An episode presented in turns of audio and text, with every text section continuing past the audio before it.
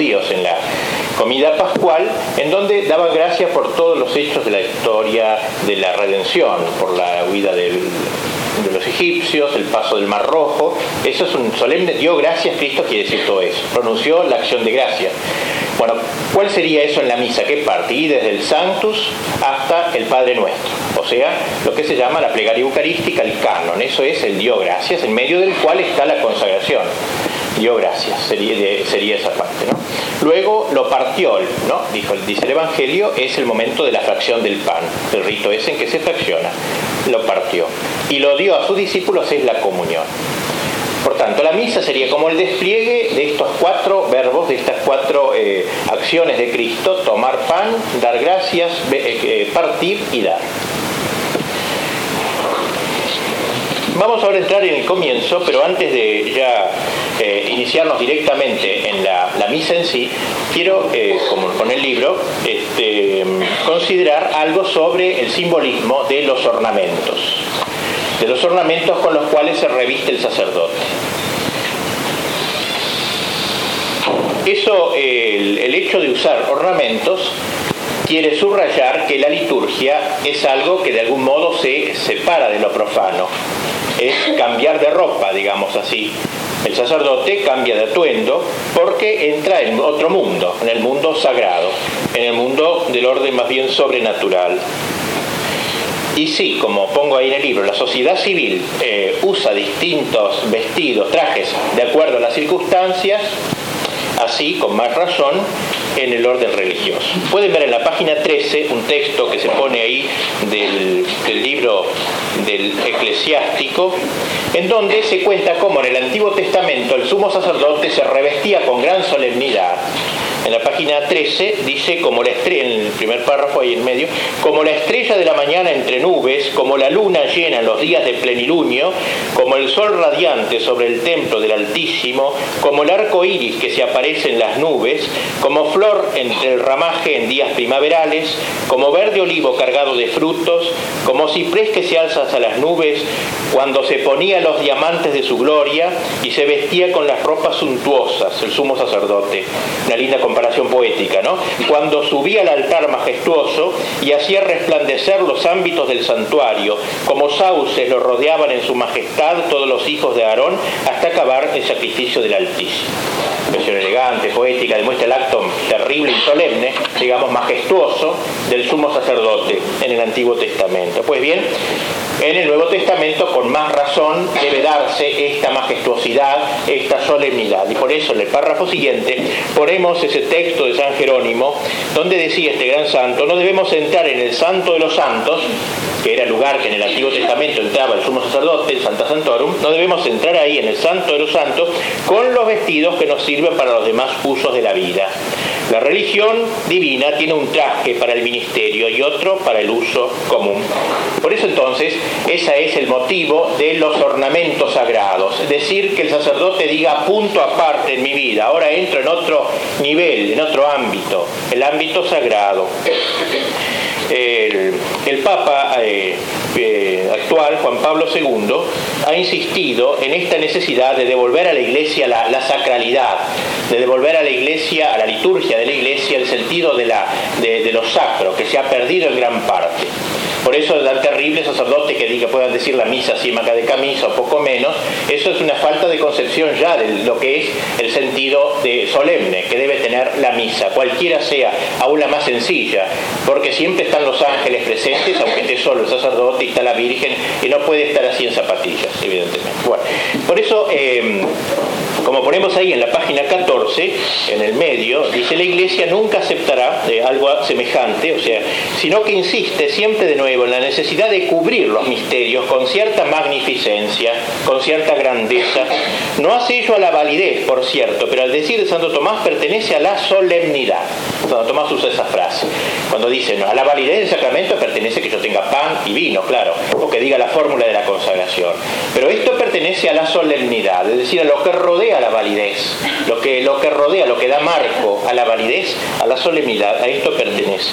Tanto la majestad de Dios, ponemos, como la debilidad de nuestros sentidos exigen esta solemnidad.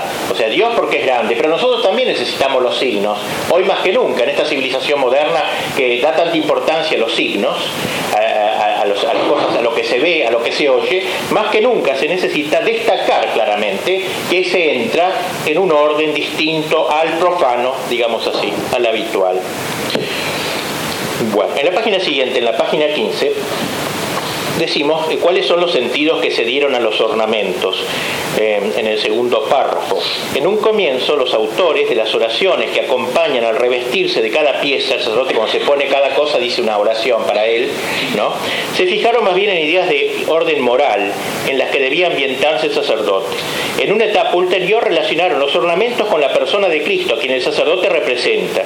Finalmente se fijaron solo en los detalles de la pasión del Señor, que se renueva en la misa, el amito la venda con que cubrieron los ojos del Señor, el alba, el manto de burla con que lo revistió Herodes, el símbolo, las cuerdas con que fue atado en el huerto, etc. O sea, entonces, muy linda la idea también, la misa que renueva la pasión de Cristo, el sacerdote se reviste con insignias relacionadas con la pasión, con los hechos de la pasión. El, eh, el uso, eh, como ven, es un simbolismo que ha ido cambiando con el tiempo, eh, pero que todo él enriquece el contenido teológico de la misa. Que parezca, usando bien, haciendo una, una, una concesión en el mundo moderno, voy a usar los métodos audiovisuales, así digamos, que voy a revestirme delante de ustedes para que vayan conociendo, porque algunos, sin faltar al respeto a nadie, quizá no tengan la menor idea de qué es lo que tiene el sacerdote debajo de, todo, fuera de la sultana y la tierra. Primera cosa, primera, primera, este, primer ornamento con el cual se reviste el sacerdote es esto que se llama el amito, el amito. De hecho, hoy no, no es obligatorio usarlo en este tiempo, se puede usar o no usar. Eh, bueno, como ponemos ahí, es un lienzo de hilo blanco que cubre los hombros. Esta palabra viene de amichere, que significa cubrir, por eso amito. Antes de ponérselo, pongo ahí el celebrante, lo retira un momento sobre su cabeza y después se lo pone. Ese es el rito que tiene que hacer. Lo pone así y luego se lo pone. ¿no? Ahora, ¿qué significado tiene eso? Dice, inicialmente se lo consideró como un símbolo de la fe con la cual se cubre el sacerdote que se apresta a celebrar el misterio de la fe. Pero más adelante, ponemos en el segundo párrafo, tomó un sentido marcial, que es el que hoy tiene vigencia, a pesar de que no guste tanto las cosas marciales, simbolizando el casco de guerra por eso se lo pone sobre la cabeza, como un casco de guerra. En cuanto que la misa es una guerra, tiene algo de batalla. Es una batalla contra el demonio, es continuar la pasión de Cristo, que es un acto de milicia. ¿Eh? Máxime que el celebrante, como vengo, se lo ponía primero sobre la cabeza y así quedaba hasta que terminaba de revestirse y luego dejaba caer hacia atrás eh, este simbolismo recubre la idea de la misa como un acto de guerra. El sacerdote al ir al altar recuerda que retoma el ataque contra Satanás iniciado por Cristo y victoriosamente consumado en la cruz y se enfrenta pertrechado contra los ataques del demonio que anda rondando, etcétera, como león rugiente. Y la oración que dice al final, coloca, Señor, sobre mi cabeza el casco de salvación para que pueda vencer los ataques del demonio. Esa es la oración que dice mientras lo reviste. Consiguientemente, como ven, tiene una relación directa por la oración con, con este, este, esto que acabamos de decir, con una acción de guerra los, que contra las insidias del demonio. el alba. Segundo, segunda cosa que se pone el sacerdote para la misa es el alba. Albus en latín quiere decir blanco. Ah, blanco, por, el color que siempre tiene el alba, cualquiera sea el color que tenga la casulla, roja o negra, lo que sea, albus, porque esto es blanco. El sacerdote se pone el alba, pues vamos a leer lo que dice de este largo ornamento que llega hasta el suelo. Dice allí, el alba es una larga túnica que toma el nombre de su color albus. Durante los tiempos del Imperio Romano era el vestido que usaban las personas de distinción que fue la época que entró esto en la iglesia. La iglesia lo ha escogido para destacar la dignidad de la casa de Dios, como dice San Jerónimo, y porque su blancura, y esto es lo principal en el símbolo que hoy se usa, indica la suma pureza que debe caracterizar a los que sirven al Cordero sin mancha en la tierra, así como caracterizan el cielo a los santos, también ellos revestidos con túnicas blancas, como se lee en el Apocalipsis, sobre todo los mártires. Y por eso entonces, se dice más abajo, cuantas veces reviste el alba, el sacerdote se acordará que ha de purificar cada vez más su corazón, etcétera, de todas las aficiones desordenadas. Y la fórmula hasta el final, purifícame de alba me, se dice en latín, alba, ¿eh? de alba, o sea, blanqueame, digamos, ¿no es cierto? De álbame, purifícame, Señor, y limpia mi corazón, para que lavado con la sangre del Cordero merezca participar en las alegrías celestiales. Y después de pureza.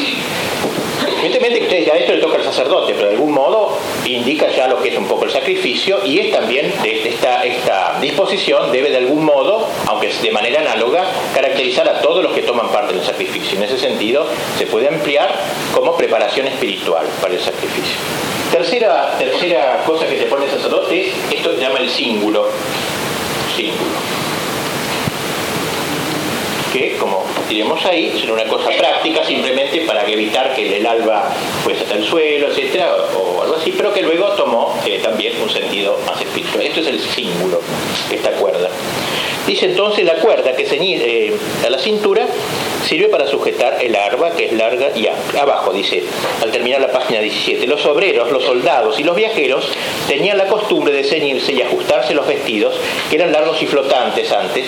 El saco es un invento moderno de los judíos. Los judíos inventaron el saco y el pantalón. Antes no se, nadie usaba esas cosas. Eh, antes se usaban este tipo de albas o cosas semejantes, los caballeros. Bueno, eran largos y flotantes de modo que quedara más expedito para su trabajo, su lucha o su viaje. Veis, la misa tiene algo de trabajo, obra redentora por excelencia, de lucha, como ya dijimos al referirnos al mito, y de viaje por el tema del viador de la Eucaristía como sacramento del que camina hacia. Sin embargo, el simbolismo que prevaleció se refiere también a la pureza. La zona de la cintura es considerada como la sede de la concupiscencia que debe ser ceñida, crucificada. ¿eh? En este sentido se orienta la oración actual que dice otro mientras se lo pone, ciñeme Señor con el símbolo de la pureza y apague en mi cuerpo el ardor de la concupiscencia para que permanezca siempre en mí la virtud de la continencia y castidad. Bueno, ya vimos entonces el tema del sacerdote que por su celibato este, y por el celibato está en relación con la misa. El celibato es eh, una inmolación de sí mismo que cobra todo su sentido de la misa. Este, es como hacerse una pequeña hostia en la hostia con mayúscula, digamos así. Eh, por eso el símbolo representa eso. Vimos ya también que antes representó las cuerdas con que azotaron a Cristo. Son distintas cosas que pueden ayudar a conocer eh, el sentido de cada una. Luego viene la estola. Esto es la estola. La estola que se pone sobre el cuello colgando así. Así. Dice allí, este ornamento es lo que significa el orden sagrado, o sea, solamente lo usan los sacerdotes, el orden, la estola. En la página siguiente, la fórmula que pronuncia el sacerdote al revestirla muestra su actual sentido simbólico. Devuélveme, Señor, la estola de la inmortalidad que perdí por la desobediencia del primer Padre, y si bien me acerco dignamente a celebrar los sagrados misterios, haz que no obstante pueda gozar de las alegrías eternas. O sea, sería el símbolo de la santidad que el sacerdote debe servir a Dios y brillar ante los hombres, ¿eh? vestido de la gracia y vestido de la gloria. Estola de la inmortalidad que Adán perdió para él y sus descendientes y que por la pasión se devuelve por la, victoria de Cristo sobre la muerte y el pecado. y finalmente la casulla. Casulla, que viene de cásula en latín, casita. Cásula, casulla, ¿eh? porque es como una, casa que, que se pone el sacerdote por sobre todo lo demás y que cae por ambos lados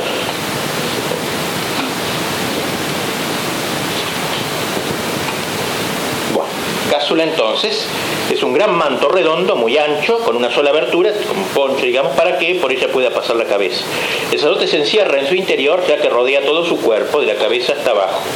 A partir del siglo VII se le empezó a llamar cápsula, pequeña casa casita, amplio manto, tradicional, noble, ágil, elegante. Con el correr del tiempo se fue recargando, etc. Y se, se fue reduciendo a lo que se llama una forma de guitarra, o sea, como se usó mucho tiempo, antes, antes del concilio se empezó ya a cambiar. Este era el que se usaba en la Edad Media, en la época gótica, digamos, anterior.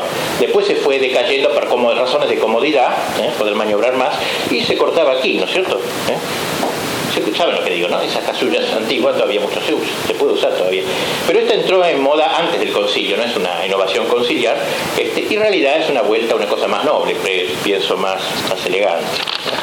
Este, bueno, y antes León lo abro, riéndose, como pongo ahí en la siguiente página, lo comparaba con un escapulario, el de antes, ¿no? O sea, una cosa tan ahora se ha vuelto la forma primitiva. Es la principal y la más hermosa vestidura del sacerdote, el vestido nupcial que cubre todos los demás ornamentos. Ello nos permite compararla con la caridad, la virtud más grande y la más preciosa de todos que domina a las demás como una reina. Las dos caras de la casulla, según algunos autores, figuran el amor a Dios y el amor al prójimo. De algún modo, la, la, misa es el acto de alabanza a Dios supremo y de amor al prójimo en cuanto que renueva la pasión que implica la redención de la humanidad. El sacerdote es el representante en la tierra del amor de Dios, del amor de Cristo y su celo sacerdotal es el reflejo de este amor. Señor que dijiste, dice la oración, mi yugo es suave y mi carga ligera, haz que lleve esta casulla de tal modo que alcance tu gracia. O sea, como un yugo, el yugo del amor, de la caridad, el que cargó el buen pastor sobre sus hombros la oveja perdida. El sacerdote, dice el Kempi, sube al altar llevando en su casulla dos cruces, una delante por sus propios pecados, la otra detrás por los pecados ajenos. Carga como Cristo los pecados del mundo. Bien, esto sería pues los ornamentos.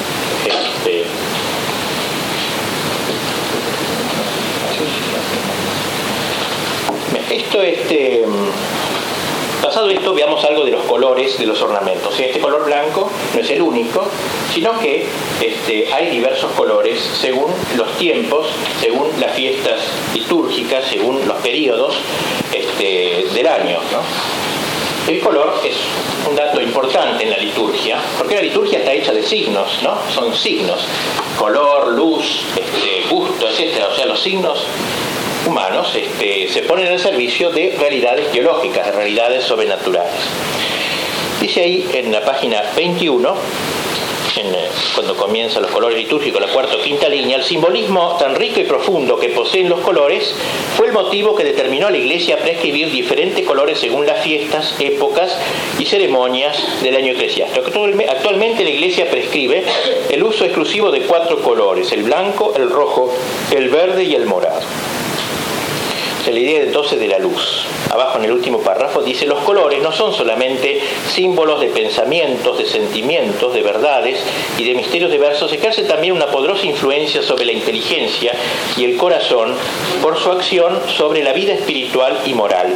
Y por eso la Iglesia, por este, esta eh, utilidad pedagógica que tienen los colores, los ha introducido en la liturgia para un fin más elevado que el simbolismo natural. Y así el color blanco, ponemos más abajo en la página 22, es el color de la luz, la irradiación, el esplendor, la pureza, todo eso, la alegría, la gloria, es el color de los nuevos bautizados, es el color con que el Apocalipsis se describe, como vimos, a los santos vestidos de blanco, la Jerusalén celestial, y por eso se usan los misterios gloriosos y gozosos de Cristo. Navidad, Epifanía, Pascua, Ascensión, Corpus Christi, se celebran de blanco. Los misterios de la Virgen Santísima también, desde su concepción hasta su asunción, se celebran de blanco. También los ángeles, llenos de pureza, el blanco corresponde.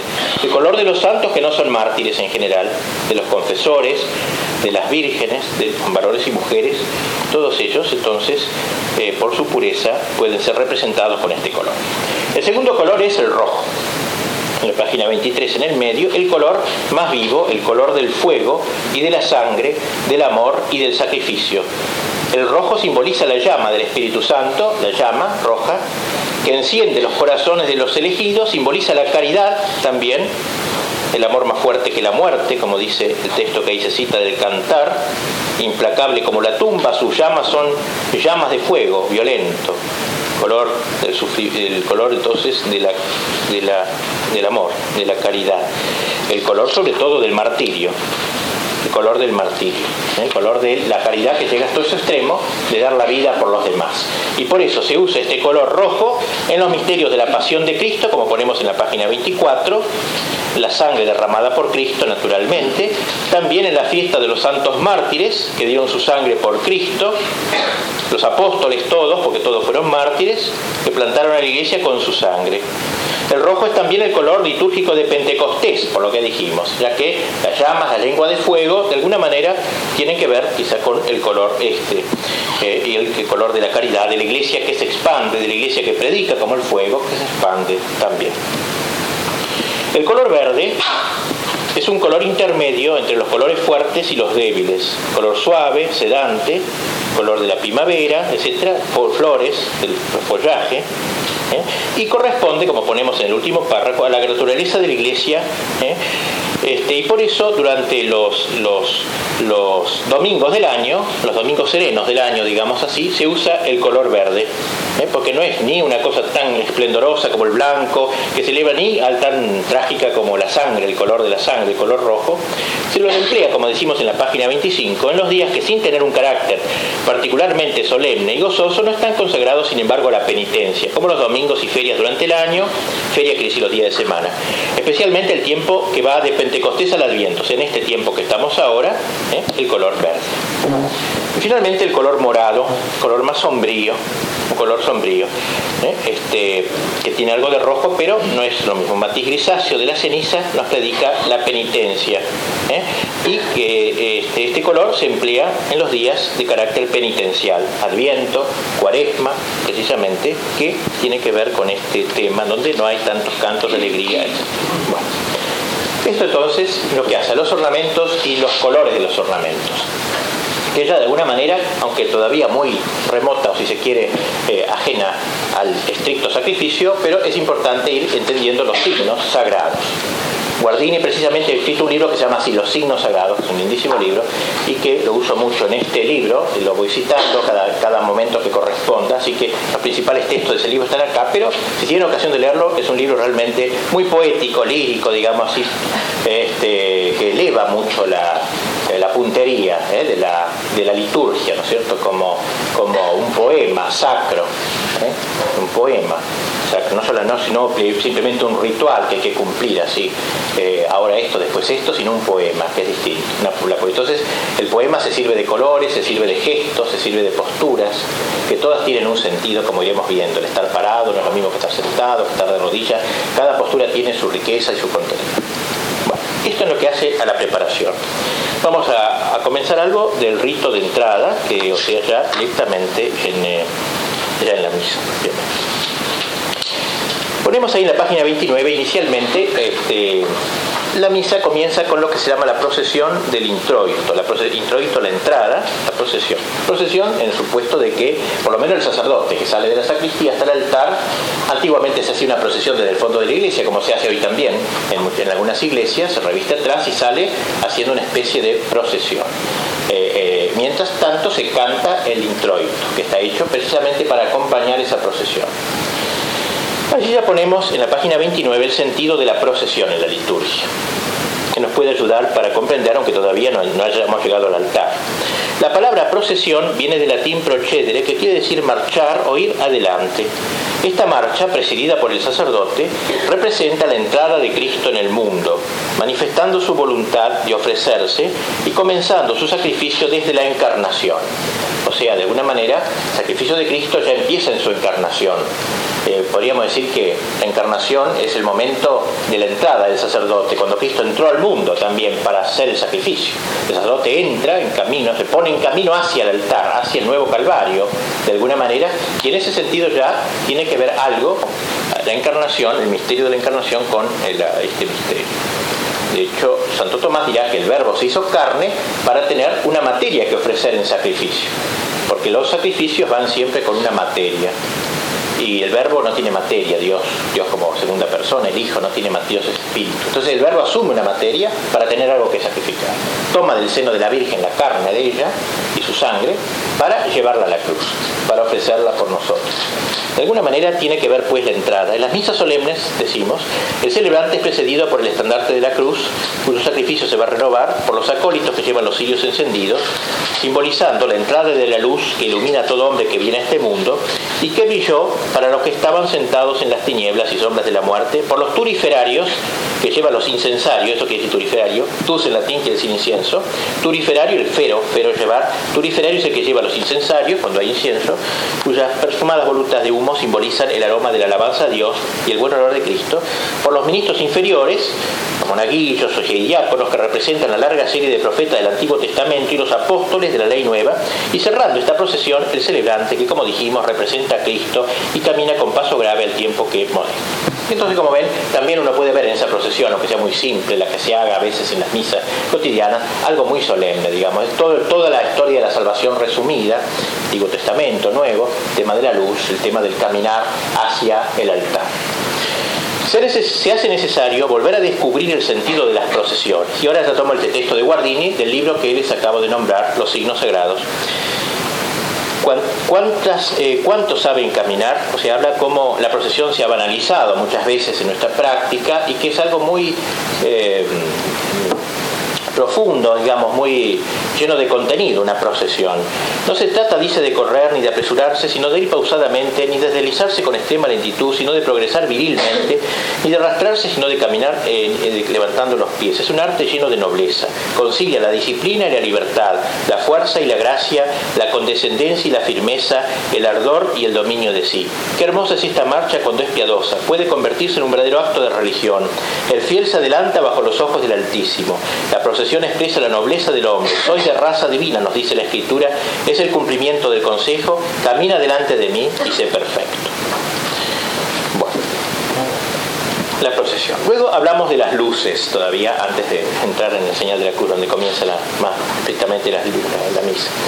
Las luces, o sea, las luces de las velas, sobre todo me refiero, también la otra luz, pero particularmente las luces de las velas que tienen todo un sentido, un sentido espiritual, por eso se encienden en la misa. Y si antes tenían un sentido práctico también, porque no había luz eléctrica y se necesitaba para ver, pero tienen un sentido muy rico que vamos a tratar de esbozar también aquí. ¿Por qué hay luces en la procesión? Imagen en general en la misa. Me refiero, repito, a las luces de las velas. La iglesia emplea la luz, o del sillo pascual, en las acciones litúrgicas desde los tiempos apostólicos esto es una tradición antiquísima, decir la misa con velas, con luces. Cristo, la última cena la celebró lleno de velas, según la tradición judía. La Pascua debe celebrarse con toda la iluminación posible. ¿No? No conociendo la luz eléctrica, por supuesto, con toda la iluminación de esta índole ¿eh? posible, velas por todas partes. Por eso recuerden que esto sea entre paréntesis, cuando el, cuando el Evangelio cuenta que Lucas salió del cenáculo para entregar a Cristo, advierte San Juan que era de noche. Porque al abrir la puerta, él hubo un contraste enorme entre la noche y la plena luz del, del cenáculo. ¿Eh? que es un contraste también teológico y simbólico. Él se introduce en las tinieblas, el príncipe de las tinieblas, y Cristo es la luz. ¿eh? El, tema de, San Juan, que lo trata desde el prólogo, el, verbo era la luz que ilumina y que da vida, etc. Y vino a los que estaban en tinieblas y en sombras de muerte. O sea, toda esa temática de la luz en la escritura se asume en la liturgia y se le da un sentido religioso y poético también, y teológico. Sigamos entonces. Entonces dice que el motivo por el cual lo hace la Iglesia no es únicamente la necesidad de disipar la oscuridad para poder celebrar los sagrados misterios, como caecían las catacumbas donde su empleo se hacía obligatorio. No es esta la razón principal. Es cierto que la luz de los sirios puede recordarle esos días de persecución que obligaban a los cristianos a ofrecer el santo sacrificio por la noche en las entrañas de la tierra, pero sería un error considerar su uso como una reliquia de aquel empleo necesario del uso solamente como un recuerdo histórico de aquella remota época. La razón de este uso es mucho más profunda. Hay que buscar la armonía que existe entre la luz y la liturgia. Una armonía intrínseca casi que hay entre la luz y la liturgia. La, luz embellece el culto divino y encierra un simbolismo muy variado que recuerda numerosos misterios de la vida sobrenatural. Por eso, aún prescindiendo de la necesidad fáctica de iluminación, a ejemplo de Cristo, como dije antes, ¿no? quien siguiendo la tradición de la Pascua judía celebró la última cena en un ambiente lleno de luz, la Iglesia siguió empleando la luz, incluso luego que terminó la era de las persecuciones y comenzó la era de la paz constantiniana. Eusebio, que es un historiador del año 300 de la época de Constantino, escribió la primera historia eclesiástica hasta su época, nos relata que en la noche de Pascua, además de la iluminación de las iglesias, mandaba el emperador Constantino encender en todas las calles de la ciudad grandes antorchas y toda clase de lámparas que hacían aquella noche más brillante que el día más claro. Y San Jerónimo escribe, en todas las iglesias del Oriente se encienden cirios de día cuando se lee el Evangelio, no para ver claro, sino como señal de alegría y como símbolo de la divina luz de la cual se lee en el Salmo, vuestra palabra es la luz que ilumina mis pasos. Palabra, Señor, es la verdad y la luz de mis ojos, es ese salvo que se suele cantar. Esta misma razón misteriosa que había persuadido a encender cirios durante la lectura del Evangelio determinó después encenderlos durante el sacrificio en que Cristo, que es la verdadera luz del cosmos, se hace realmente presente y en el que el sacerdote representa la divina y evangélica claridad. Para descubrir el rico simbolismo de la luz hay que atender a su naturaleza, a sus propiedades naturales y a sus efectos.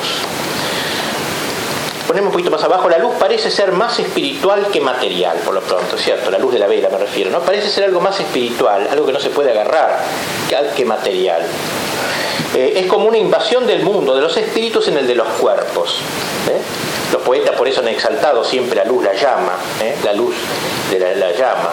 Es una cosa tan espiritual, caprichosa, no atada a fórmulas fijas, digamos, eh, sino que va variando, que va eh, original siempre, podríamos decir. Ejerce una influencia poderosa sobre la inteligencia y el corazón, excita el coraje, inspira la alegría. De todas las cosas sensibles, la luz es la más pura, la más agradable, la más espiritual. Expresa la belleza de la tierra, la alegría de la naturaleza, la vida de todos los seres, el brillo de los colores. Pero sobre todo en el último párrafo de esa página, la luz es símbolo de la naturaleza divina. Dios es luz y no hay tinieblas en él, dice San Juan. Dios está vestido de luz, de gloria. Habita una luz inaccesible. Es la luz increada, Dios, desde toda la eternidad. Pero en la siguiente página también Cristo es luz. Cristo, que es el Verbo encarnado, es la irrupción de la luz en el mundo de las tinieblas en que estábamos sumidos por el pecado. Dios de Dios, luz de luz, dice el credo, luz de luz. Es una luz que proviene de la luz eterna. ¿no? Y él que dijo, yo soy la luz del mundo, precisamente, ¿eh? Eh, y envió a los apóstoles a iluminar a los demás. O sea, Cristo es luz. Dios es luz, primera idea en la Biblia. Luego, Cristo es luz. Cristo es luz, yo soy la luz del mundo. Bien, y este la iglesia también, continuando a Cristo, es la iluminadora del mundo. Ponemos en la siguiente página 34 cómo las tres virtudes teologales encuentran en la luz el mejor de sus símbolos, las tres virtudes teologales. La claridad de la llama representa la fe, que es luz para nuestros pies y antorcha para nuestros senderos, como dice el Salmo. La dirección constante de la llama que tiende a lo alto es una imagen de la esperanza cristiana. ¿Eh? una imagen de la esperanza que dirige nuestras miradas hacia arriba, que no nos deja descansar, nos tira hacia abajo, que tiende siempre a subir. La esperanza también, ¿no? Y luego el calor de la llama que consume la mecha y el cirio, signo de la caridad, que quema, que quema el alma, que enciende, que la hace ardiente, que la deja, que no la hace tibia ni fría. Así que entonces, símbolo de las tres virtudes teologales, la fe, la esperanza y la caridad. La llama del cirio ponemos que se eleva tranquila, pura y ardiente, es además el símbolo de la adoración y de la piedad, en alas de las cuales el corazón se lanza por encima de todo lo que es terrestre hasta el trono de Dios. Finalmente la luz representa la gloria celestial, la luz eterna que decimos que es el cielo, ¿no? La luz de la visión beatífica, esa luz. Entonces, la, este, este serían los motivos, los, los, armónicos que nos trae el sirio, ¿eh? que se lleva procesionalmente en la entrada de la misa solemne o que se pone luego sobre el altar. Veamos en la página 35 un texto de Guardini, dice, vedlo sobre el candelero, se refiere al sirio, a la vela, su pie se apoya amplio y seguro, hundido en la base y sostenido en el amplio disco, el sirio se eleva esbelto en su pureza intacta. Su ser inmaculado se transforma lentamente en cálida luz. Su aspecto evoca la idea de la nobleza. Está inmóvil, firme, puro. En él todo dice estoy presto. Permanece donde debe, delante de Dios. No huye ni se entrega de golpe. Por su misma naturaleza se va consumiendo, debe consumirse. Pero quizás digas, ¿qué sabe el sitio de todo esto? No tiene alma. Dale tú un alma. O sea, en el signo debe uno ponerse. Debe uno dar, voz al signo que no tiene voz. La voz intelectual que le falta al signo, ¿no? La inteligencia que le pone el sentido. Hazlo símbolo de la tuya. O sea, el alma debe ser como un sirio. Eso está representándome a mí, que me debo consumir, que debo tener fe, que debo tener esperanza, caridad, etc. Delante de él deja que se eleven todas las nobles disposiciones de tu corazón. Señor, heme aquí. Fortifica en ti los impulsos que te llevan a una fidelidad sin mengua y entonces gustarás el sentido profundo de este simbolismo, de esta palabra. Señor, este sirio soy yo que está delante de, de ti. El sentido más profundo de nuestra vida es consumirse como el sirio amando a Dios. Y finalmente, refiriéndose a la llama, con esto cerremos también esta clase, a la llama del sirio, ¿no? porque ahora un poco hablaba de, del sirio en sí, dice el fuego se parece al ser viviente, siempre Guardini. Su llama se dirige sin cesar hacia las alturas. El menor soplo de aire la hace vacilar, pero ni aun entonces deja de subir, de irradiar luz, de expandir las olas de su calor. Esta llama que envuelve todo el ambiente lo anima, lo transfigura. Esta llama que polariza la vida en torno a ella, ¿no simboliza acaso el fuego misterioso que brilla en nosotros para transfigurar al mundo y darle un sentido? Por eso arde la llama principalmente delante de aquel al que nunca deberíamos abandonar, delante de Dios. El fuego que brilla en la lámpara del Santísimo eres tú. Ustedes saben que cuando está el Santísimo debe poner siempre una lámpara. Desgraciadamente ahora se pone una lámpara eléctrica, horrorosa. Eso va contra toda la simbología, el sentido, es una destrucción. Más cómodo, por supuesto, pero lo otro es el sentido, ¿ven? que justamente se pierde muchas veces por estos, cambios tan, tan tontos que se han introducido en unos casos. Así que entonces el fuego que brilla en la lámpara del Santísimo eres tú representa, debe representar tu alma. De por sí esa luz material no habla a Dios. Toca a nosotros darle un lenguaje y hacer de ella la expresión de nuestra vida totalmente entregada a Dios. Es allí, cerca del tabernáculo, donde nuestra alma debe vivir y quemarse, arder. Es allí donde nuestro corazón debe encontrarse como en su propia casa. Bien, y ponemos ahí al final algo del introito, que como dije era el canto, introito viene de entrar, ¿no? La entrada, el canto que acompañaba la procesión de entrada en las misas solemnes del sacerdote, que era como una antífona que podía ser un salmo que se repetía. Y al llegar al altar se cantaba el Gloria al Padre y terminaba así el salmo. Bien, entonces vamos a empezar en la página 37. La próxima vez el tema del altar, que es muy importante también, tema del altar como símbolo, ¿no? Y este y ya el, eh, la, la, liturgia de la palabra, la primera parte. Bueno. ¿El próximo miércoles, padre? Sí.